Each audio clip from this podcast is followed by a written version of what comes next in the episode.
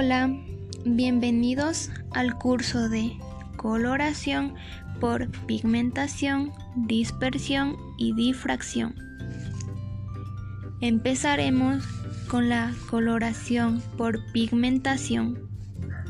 Con el transcurso del tiempo y los avances en los estudios de la luz, se llega a la conclusión de que los colores por pigmentación se generan gracias al reflejo de la luz y por ciertos pigmentos aplicados a las superficies.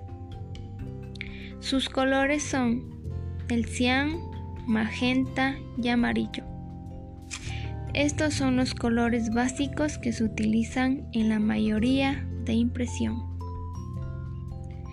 Cada pigmento muestra afinidad hacia determinadas longitudes de onda, que son las que absorben y se caracterizan por absorber todas las longitudes de ondas del espectro.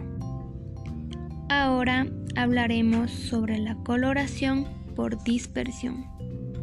Consiste en determinadas longitudes de ondas que atraviesan un medio que los atrae y que los separa del resto del espectro.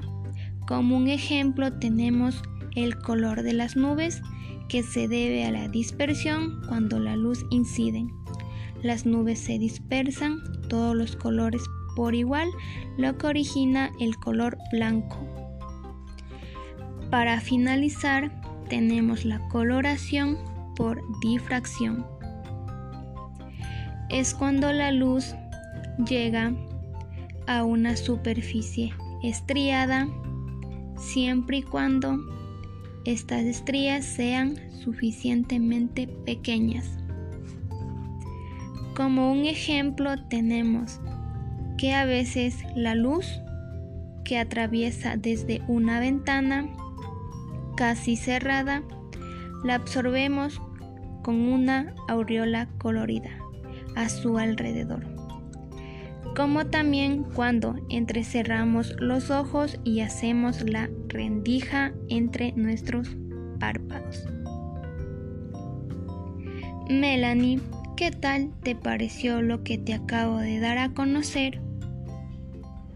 Me pareció genial ya que nos da a conocer sobre la pigmentación de los colores y sobre las longitudes de ondas que trae la coloración por dispersión. Gracias.